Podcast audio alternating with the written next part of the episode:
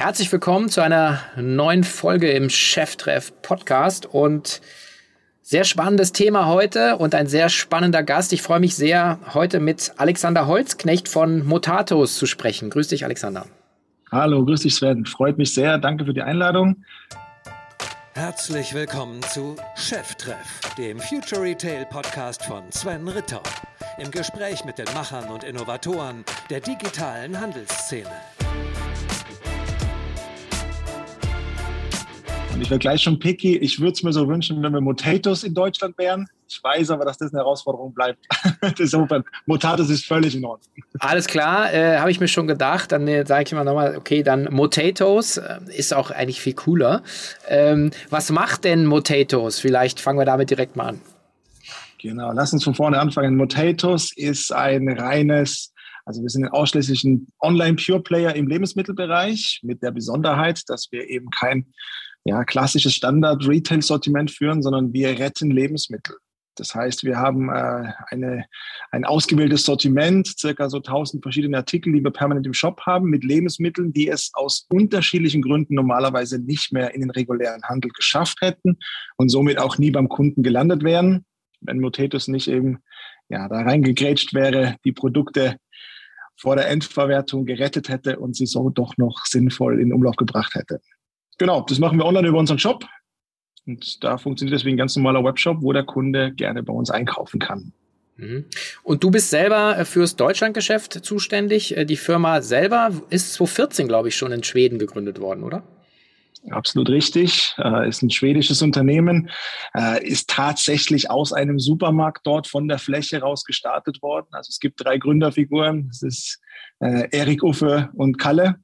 Äh, einer davon, Erik, der hat den Supermarkt dort, den hat er heute noch und hat begonnen, Lebensmittel mit kurzen Haltbarkeitsdaten gesondert dort zu verkaufen. Und das hat so gut funktioniert, dass irgendwann mehr Kunden kamen, die gesagt haben, Mensch, hier die geretteten Lebensmittel, die günstigen Preise, das ist das, was uns besonders interessiert. Dann hat Erik gemeinsam mit Kalle begonnen, ähm, Lebensmittel mit kurzem MHD zuzukaufen, weil er verstanden hat, Mensch, in der Industrie, das Problem habe nicht ich, das haben alle.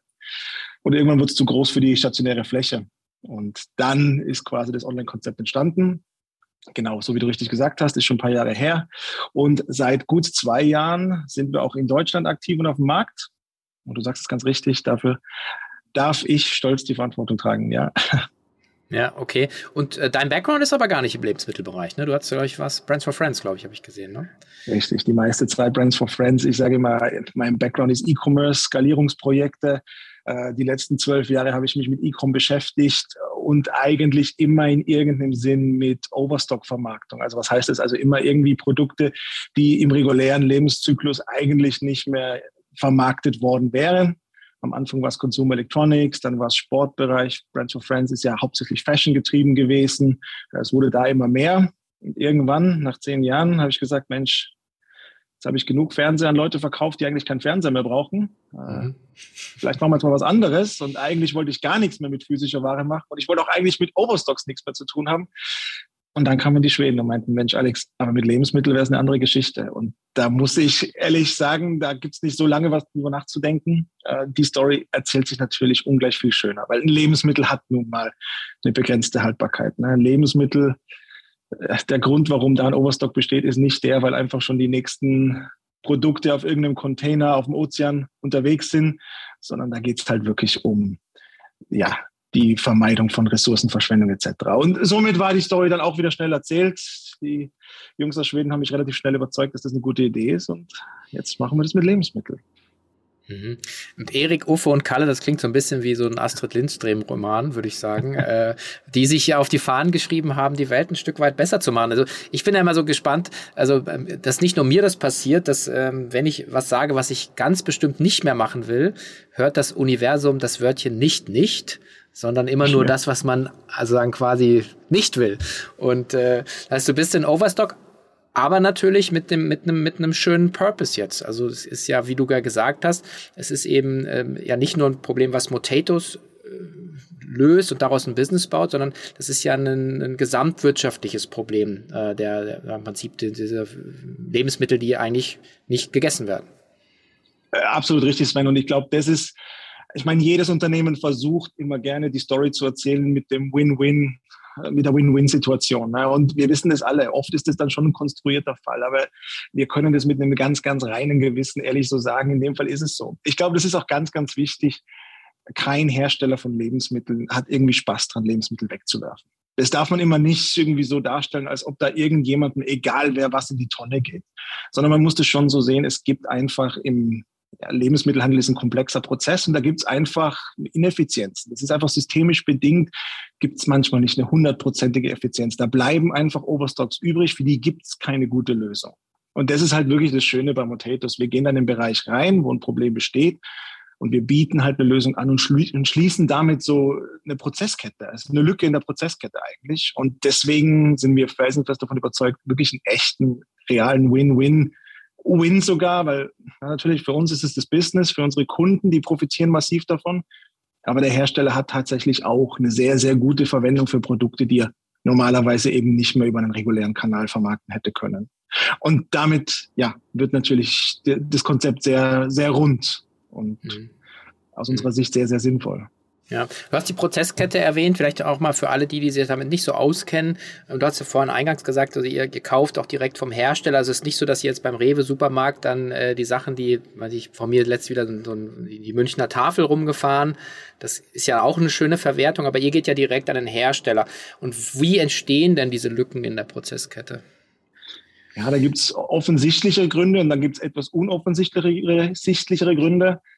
Das plakativste Beispiel ist natürlich immer, was machen wir jetzt mit den Osterhasen nach Ostern? Ne? Was machen wir mit den Nikoläusen vor Ostern etc. Also es gibt natürlich im LEH auch Saisonalitäten, wo es ganz plakativ klar wird, warum Produkte plötzlich da sind, die ja keine sinnvolle Verwertung mehr hatten.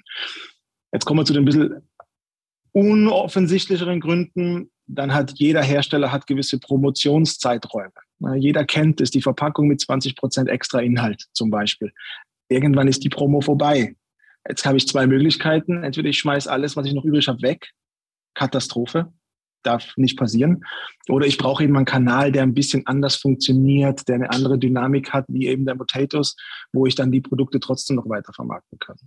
Dann kommen wir zum dritten Punkt, und das ist wahrscheinlich ehrlicherweise sogar der größte Anteil der Produkte, die bei uns landen ich will da niemandem einen Vorwurf machen, aber es ist nun mal so, dass der reguläre LEH ähm, Produkte mit einer gewissen Rest-MHD-Laufzeit einfach nicht mehr in seinen Verwertungsprozess reinnimmt. Also jetzt mal ganz konkret, eine Tüte Chips, die nur noch fünf, sechs Monate haltbar ist, da sagt der, der Filialist, sagt so, na, die brauchst du uns im Zentrallager nicht mehr anliefern, bis wir sie hier haben, bis wir sie dezentral verteilt haben, bis sie im Regal ist. Und dann auch fairerweise hat der Kunde natürlich im Supermarkt eine, eine frische Erwartung, die vielleicht auch anders ist als bei einem Konzept wie Motatos, wo er mit einem anderen Hintergrund irgendwie an die Sache rangeht. Der sagt also, so eine Chip, Tüte Chips mit fünf Monaten MHD, die kann, die kannst du mir nicht mehr anliefern. So. Und jetzt wissen wir alle, wie lange so eine Tüte Chips zu Hause im Regal hält. Das sind genau zwei Abende mit Netflix. Ja. Also wäre ja irrsinnig zu behaupten, dass die nicht mehr gut wäre. Ja. Und das sind Waren, die wir dann aufgreifen.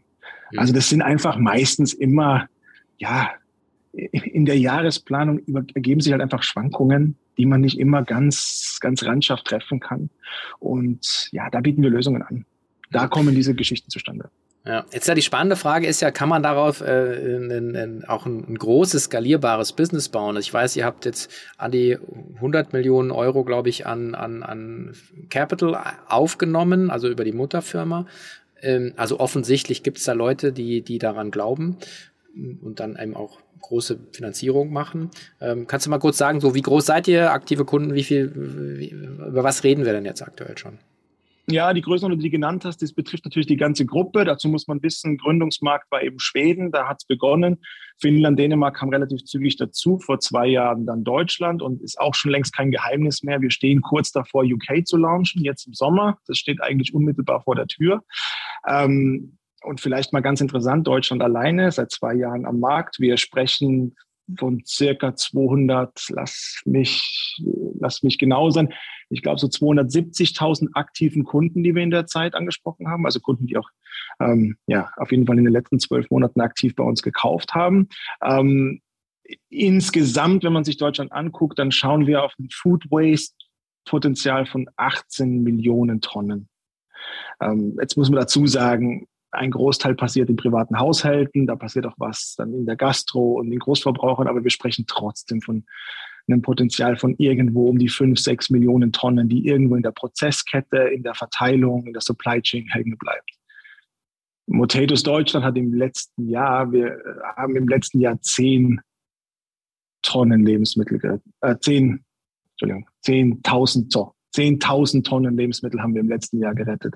Äh, das sehe ich schon. Ne? 10.000 Tonnen haben wir gerettet. 6 Millionen Tonnen ist das Potenzial im Markt. Äh, da erübrigt sich die Frage, wie viel Potenzial äh, in, in dem Bereich eigentlich steckt. Ne? Und dann ist natürlich Internationalisierung, ist natürlich ein großes Thema. Wir sehen uns schon, schon als lokal agierender Player, aber im Hintergrund denken wir schon, ich will jetzt noch nicht sagen global, aber zumindest schon mal europäisch. Und UK wird auch sicherlich nicht der letzte Markt gewesen sein, den wir gestartet haben. Mhm. Aber das Geschäftsmodell dann so ist ja dann, dass ihr die, die Ware dann im Prinzip, die eigentlich nicht mehr verwertbar ist, von einem Hersteller bekommt und dann halt zu einem Off-Price an, an eure Kunden anbietet, oder? Das ist euer Modell, ne? Das ist unser Modell, genau richtig. Ja, ja. Dann geht es im Zweifel natürlich darum, die richtigen Modalitäten zu finden. Ja. Abhängig von, was für eine Ware ist es, wie lang sind die MHDs oder was ist der Grund, warum es nicht mehr verwertet werden konnte, welche Volumina sollen bewegt werden, etc. pp. Und so werden wir uns dann mit unserem Partnernetzwerk äh, immer einig, wie wir, wie wir die Problemchen lösen möchten. Ja, ja, also letzten Endes ist es ja eine, eine, langfristige Partnerschaft dann mit den Suppliern, weil sie natürlich sagen, also das Problem ist ja nicht ein One-Off, sondern es ist ja, solange diese Ineffizienzen in der Prozesskette sind, äh, kommt das ja jedes Jahr wieder vor, ja, oder? Also. Genau richtig. Und dann ist es einfach, das ist auch immer unser Credo, da muss sich kein Hersteller für schämen, dass das Problem besteht. Schämen muss sich der, der keine saubere Lösung dafür hat. Und dann liegt es natürlich in unserer Verantwortung, eine hochwertige Plattform zu schaffen, zu gucken, dass das Brandumfeld stimmt, zu gucken, dass der Kunde auch der Richtige dafür ist und natürlich auch sehr verantwortungsvoll, zum einen mit dem Produkt, aber auch mit der Brand vom Hersteller umzugehen. Ne? Ich meine, Off-Price-Business ist immer ein sensibles Business, weil zum Schluss sagen wir ja, lieber Hersteller, deine Marke gibt's bei uns im Unterschied zum Full-Price-Retail für minus 30, 40, 50, 60, 70, es geht ja hoch bis minus 80 Prozent Rabatt das bringt natürlich auch eine Verantwortung, mit, mit so einer Marke dann sorgsam und, und, und hochwertig umzugehen. Aber ich glaube, das Verständnis bringen wir auf jeden Fall mit. Die Erfahrung mhm. haben wir im Team. Mhm. Naja, und ihr habt natürlich die Positionierung ist ja, wenn du Lebensmittel liebst, ne, dann kaufst du bei Potatoes so, glaube ich, so ein bisschen. Habe ich letztes Plakat gesehen am Frankfurter äh, Hauptbahnhof, an meinem Gleis. habe ich, nur gesagt, hab ich nur gesagt zu meinem Vater, schau mal, den habe ich bald ja. im Interview. ja. äh, ähm, aber was, was, sind denn das dann für Kunden? Sind das, ähm, meine, bei irgendwie 270.000 aktiven Kunden in Deutschland ähm, hat man ja schon auch ein, ein gutes Gespür, auch Daten äh, sagen, wie regelmäßig kommen die, wonach suchen die, äh, was die Motivation auch? Ist es nur Off-Price oder ist es auch wirklich so dieses Gefühl, ähm, ja, einen gewissen Teil so nachhaltigen Lebensstil auch, auch leben zu können? Es war für uns ja die ganz spannende Frage zum Markteintritt. Ne? Wir wussten natürlich schon in anderen Märkten, wie unser Business dort funktioniert, aber da bin ich auch ganz ehrlich, wir sind mit sehr, sehr viel Respekt in Deutschland an den Start gegangen. Aus diversen Gründen. Punkt eins. Ähm, E-Commerce, jawohl, Deutschland ist ein E-Commerce-Land, aber Food E-Com äh, würde ich noch nicht so sagen. Ne? So 1,8, 1,9 Prozent Anteil, das ist noch verschwindend gering. Ähm, zweiter Punkt, natürlich dann die Frage, Deutschland ist schon ein bisschen Discounter verwöhnt. Wir haben eine sehr, sehr kompetitive Handelslandschaft im Lebensmittelbereich. Die Preispunkte, die in Deutschland bewegt werden, die sind durchschnittlich signifikant niedriger, als wir das in unseren nordischen Märkten sehen. Also sprich, da ist auch von, vom, vom, von der Competition her ist ein anderes Umfeld in Deutschland. Ähm, ja, und die dritte Frage war natürlich dann Nachhaltigkeit. Ist das, genügt es als Leitmotiv, um den Kunden zu motivieren? So. Und da wurden wir massiv positiv überrascht. Also wir sind da mit Respekt rein in den Markt, äh, hatten, ja, man geht immer ambitioniert rein, aber wir wurden extrem überrascht, was wir in den ersten 12, 18 Monaten tatsächlich dann auf die Beine gestellt bekommen haben. Und um jetzt mal zu deiner eigentlichen Frage zurückzukommen, wir haben halt genau gesehen, relativ von Anfang an, es gibt schon zwei klare Kunden, die sich, nein, ich will es nochmal anders sagen. Der Durchschnittskunde verteilt sich natürlich sehr mainstreamig über, über Deutschland. Ne? Wir sind natürlich kein Nischenanbieter. Jeder fühlt sich grundsätzlich in unserem Sortiment erstmal aufgehoben. Aber dann gibt es eben zwei Leitmotive. Das eine ist einfach, ja, ich möchte Geld sparen. Und das andere ist die Nachhaltigkeit. Ähm, und das sind dann auch getrennte Kundengruppierungen, die anders besprochen werden wollen und auch können. Was aber halt super schön ist und ganz bewusst gehen wir nicht. Wir haben natürlich, wir sind, äh, wir sind, wir, nennen, wir sind ein Impact-Startup. Also wir haben einen Purpose in der DNA einfach integriert. Wir gehen aber nicht mit dem Zeigefinger raus, sondern das Schöne ist, egal was du bei uns machst und egal welches Produkt du kaufst, du warst versehentlich automatisch nachhaltig. Und ich glaube, das ist auch ein Grund, warum das bei Kunden gut resoniert. Du musst nicht nur Nachhaltigkeit dir auf die Fahne geschrieben haben. Es ist völlig in Ordnung, wenn du dir einfach nur ja, deinen Reis bei uns günstig abgeholt hast. Und ja, so verteilt sich dann auch ein bisschen die, die Kernkundengruppen. Und wenn wir noch ein bisschen in die Demografie reingucken, das hat aber dann so ein bisschen mit unserem Vermarktungsansatz zu tun. Ähm, eine der größeren Herausforderungen zum Start war auf jeden Fall Skalierbarkeit. Äh, wir hatten keine Zeit, eine Brand aufzubauen, den Funnel irgendwie groß zu erzählen und dann zu gucken, was passiert, sondern wir hatten von Tag eins Ware im Lager, die wirklich raus musste. Äh, insofern war dieses Skalieren dieser Pfeiler, ich sage immer, die ersten zwölf Monate war das Wichtigste für uns, das im Gleichgewicht hochzuziehen. Supply auf der einen Seite, Demand von Kunden auf der anderen.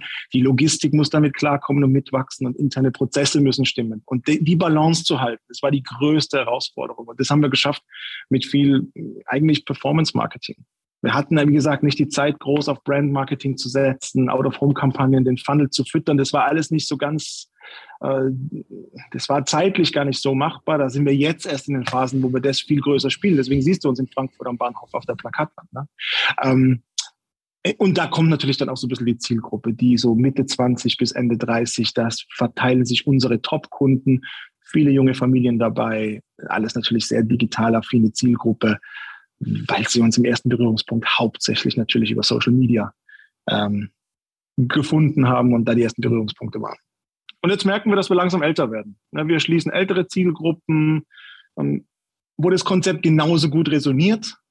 Aber das ist natürlich eine kommunikative Herausforderung, da jetzt irgendwie neue Wege zu gehen, das in die Richtung aufzubauen. Nun folgt ein kurzer Hinweis auf unsere K5 Future Retail Conference in Berlin. Unser Programm steht fest. Wie immer haben wir die Creme de la Creme an Speakern für euch auf die K5 geholt. Speakerinnen wie Vanessa Stützle, Lena Gerke, Adrian Frenzel und viele mehr bieten tiefe Einblicke in deren Daily Business, Learnings, aber auch Lessons und Failures aus der Vergangenheit. Verschiedenste Kategorien warten auf euch. Fashion, Food and Delivery, Multichannel, Home and Living, Plattformen, Social Commerce und, und, und.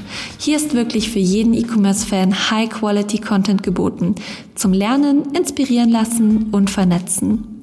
Sei dabei und hol dir dein Ticket für zwei Tage bestes Bühnenprogramm und Vollverpflegung. Außerdem feiern wir zehnjähriges Jubiläum. Es wird unvergesslich. Geh einfach auf www.k5.de slash Tickets. Wir freuen uns auf dich. Mhm. Und ich meine, gut, jetzt mit einer Viertelmillion äh, aktiven Kunden tut man sich natürlich leicht, aber ich meine, du hast gerade Performance Marketing, Social Media. Also du musst ja die Leute erstmal in, in, in diesen Funnel oder in die Datenbank reinbringen. Also das finde ich schon vor allen Dingen auch vor dem Hintergrund der, der massiven äh, Veränderung, was so Kundenakquisitionskosten äh, angeht, gerade auf Social Media, äh, klingt nach einer ordentlichen Challenge die war es auch auf jeden Fall. Und äh, vergessen wir mal nicht, gestartet sind wir im, äh, im, im, Mai 2020. Da erinnern wir uns alle, das war gerade so Hochphase Corona, alle zurück ins Homeoffice. Irgendwie alle Uhren haben sich irgendwie in dem Monat auf Null gestellt, was vorher galt, galt plötzlich nicht mehr so richtig. Äh, alle, die sich mit Performance Marketing beschäftigen, wissen noch, danach sind turbulente Zeiten gekommen. Der ganze Markt hat sich ziemlich gedreht, glaube ich, in den letzten 24 Monaten und ja, Mechanismen, die früher einfach gut funktioniert haben und galten, die gelten heute plötzlich nicht mehr. Aber da sind wir experimentierfreudig genug und auch mutig genug, einfach viel auszuprobieren, zu gucken, was funktioniert und davon machen wir mehr. Ein relativ trivialer Ansatz, so ein iterativer Optimierungsprozess, würde ich es nennen. Hm. Und einmal drin bei euch im Funnel komme ich nie wieder raus, oder? Weil ich permanent kriege hier Aufpreis, äh, also meine, mein Chipsregal wird immer voller und äh, oder wie läuft das? genau so wünschen wir es uns. Da machst du schon sehr, sehr viel richtig. Nein, wir wünschen es natürlich. Also das, so sehen wir uns auch. Ich glaube, Motatos wird nie der, die Anlaufstelle sein, um den Wocheneinkauf regelmäßig irgendwie vollständig zu machen. Sondern Motatos muss man oder sollte man anders denken. Das ist eher immer die Frage, morgens geht der Motatos-Vorhang auf. Dann muss ich mal schauen, was ist heute im Regal. Ich weiß, da werden immer da wird immer Schokolade drin sein. Ob das meine Lieblingstraubennuss von der Marke ist, die ich immer kaufe, sei mal dahingestellt. Vielleicht ist eine andere Brand. Aber wir haben ja auf jeden Fall was da. Und äh, das ist so ein bisschen der Ansatz. Bevor du einkaufen gehst, guck mal, was bei Potatoes gibt. Dann hast du schon mal einen Haufen Geld gespart, hast was für die Umwelt getan, warst nachhaltig. Und was dir dann noch fehlt, besorg gerne äh, im, im, im, im Full-Price-Retail. Ähm, und klar, somit ist natürlich auch für uns wichtig, die Kunden da immer wieder kommunikativ im Loop zu halten, äh, da präsent mhm. zu bleiben. Mhm. Sind es sind es immer landesspezifische Sortimente? Weil ich meine, ich, ich stelle mir jetzt so vor, ähm, wäre ja auch voll cool, ähm, schwedische Schokolade äh, im Overstock kaufen zu können, was jetzt Knusper ja zum Beispiel so ein bisschen spielt, die dann sagen, ja, guck mal, ich habe die Marks Sparks oder Spencer Produkte äh, bei mir im Sortiment, die du sonst nicht bekommst, was ich total cool finde, weil du irgendwie so ein bisschen so erinnerst du dich an deinen London-Trip, den letzten und äh, also ist sowas gedacht oder? Äh, Wäre auf jeden Fall cool, ist auch punktuell bestimmt schon vorgekommen, ist aber eigentlich nicht Kernkonzept und das ehrlicherweise aus zwei ganz pragmatischen Gründen. Zum einen Nachhaltigkeit erzählen und dann aber Overstocks quer durch Europa zu okay, schiffen ja. oder fahren, Erwischt. ist natürlich, ja, ja ich meine, wir, wir wollen das nicht nur als Lippenbekenntnis irgendwie erzählen, sondern Nachhaltigkeit soll Part der DNA sein, das auf jeden Fall. Insofern ist das schon mal der erste Punkt. Dann kommt noch dazu, das ist aber nicht unlösbar, nur es gibt natürlich dann auch nationale Deklarationspflichten, was Inhaltsstoffe etc. betrifft. Also das ist jetzt ein bisschen technisch regulativ. Ähm, das kann man zwar alles lösen, aber das macht es nicht, nicht gerade einfacher. Aber wir vermeiden es eigentlich, ja, Stocks einmal über den Kontinent zu verteilen.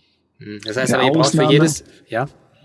Eine Ausnahme. eine Ausnahme machen wir, aber das ist vielleicht jetzt auch ein bisschen, äh, ist eigentlich eine andere Richtung, aber wir haben ja kürzlich auch nochmal unsere eigene Saved-Linie gelauncht. Also wir haben ein eigenes kleines Produktportfolio an Produkten, die wir gemeinsam mit Partnern ähm, aus geretteten Zutaten herstellen. Und da natürlich nutzen wir auf jeden Fall die Skalierungsmöglichkeiten über alle Märkte weil natürlich Produktentwicklung auch immer ein Stück weit ein Volumengame ist. Von daher, das ist die einzige Ausnahme, wo wir dann tatsächlich international in den Sortimenten zusammenarbeiten, auf unseren eigenen Safe by Potatoes äh, Produkten. Mhm.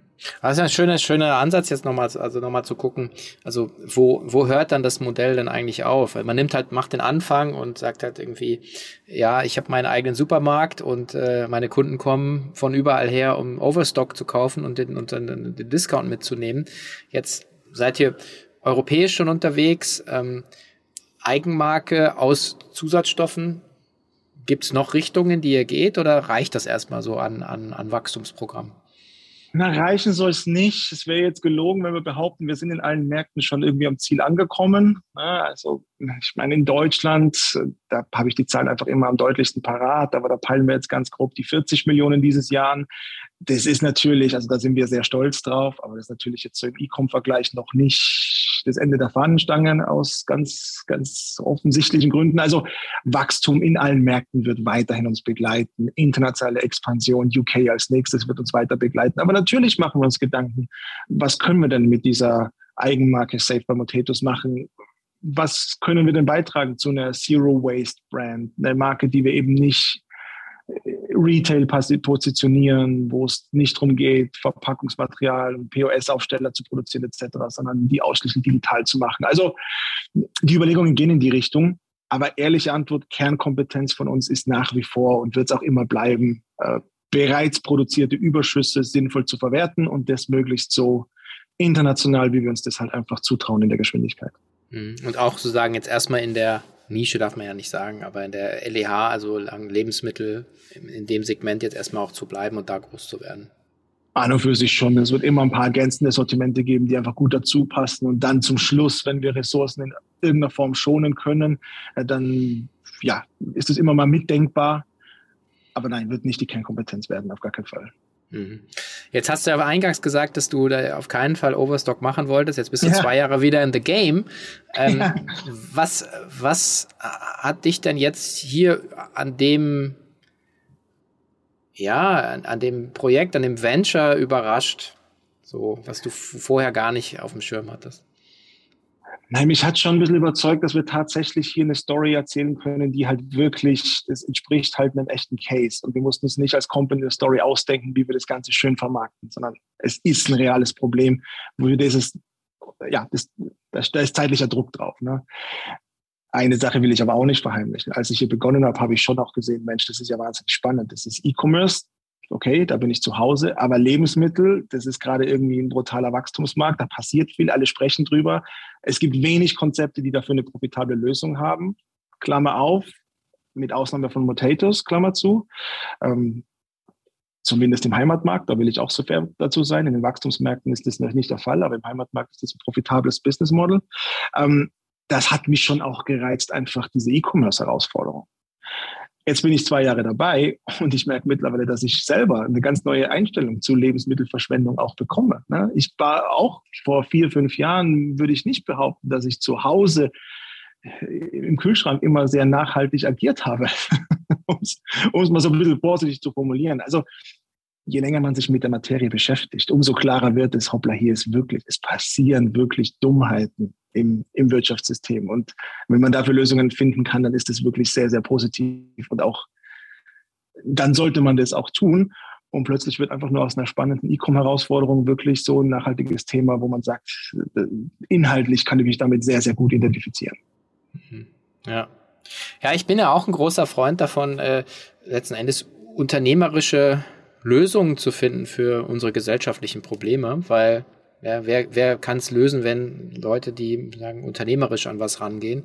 Ähm, nichtsdestotrotz arbeiten wir ja alle in einem in einem äh, regulierten Rahmen und, äh, und da stellt man sich natürlich schon auch so ein bisschen die Frage, man muss jetzt auch nichts politisch Exponiertes sagen, aber für mich manchmal sind ja auch so manche Regeln einfach auch echt, echt dumm, ja. Also wie diese MHD, du hast du mal gesagt, hast du im Vorgespräch gesagt, diese Haftungsumkehr, wenn, wenn halt äh, so Mindesthaltbarkeitsdaten dann äh, über- oder unterschritten werden, ähm, das, woran letzten Endes an euer Business letzten Endes daraus resultiert unter anderem. Aber gibt es denn auch so von eurer Seite, vielleicht vielleicht auch in Schweden, dass man, äh, weil man da, weil ihr da schon weiter seid, dass ihr da anderes Gehör bekommt, auch auf politisch-gestalterischer Ebene?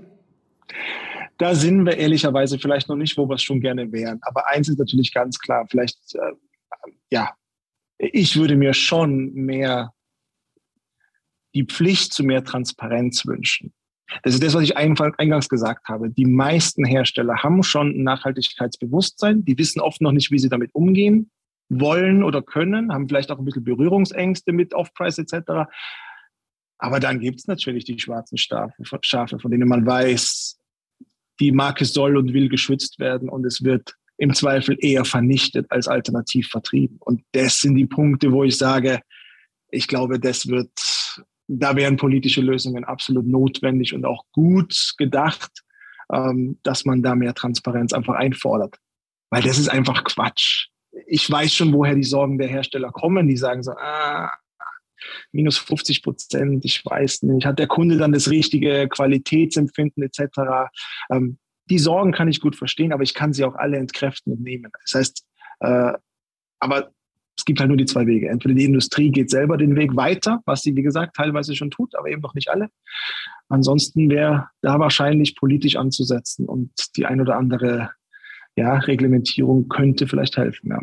Hm. Ja, das hatten wir hier mit dem Julius Göllner auch äh, diskutiert, der lange bei Zalando war.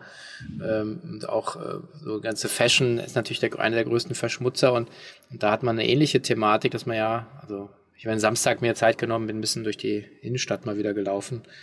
Und dann, wenn du diese Unmengen an Textilien siehst, in Kaufhof, Sarah und Co. und denkst dir so, wer in Gottes Namen soll das alles kaufen? Mhm. Und du weißt genau, dass die, nicht alles hat eine Zweit- oder Drittverwertung, sondern wird halt verbrannt oder, oder weg, weg abgeschleust irgendwie und, und Letzten Endes geht es ja, was das du beschreibst, geht es ja um eine, eine Internalisierung von externen Kosten. Mal eigentlich sagt man so irgendwie, äh, ja, der, und der, Hersteller sagt so, ja, ich kann nichts machen, schmeiß halt weg.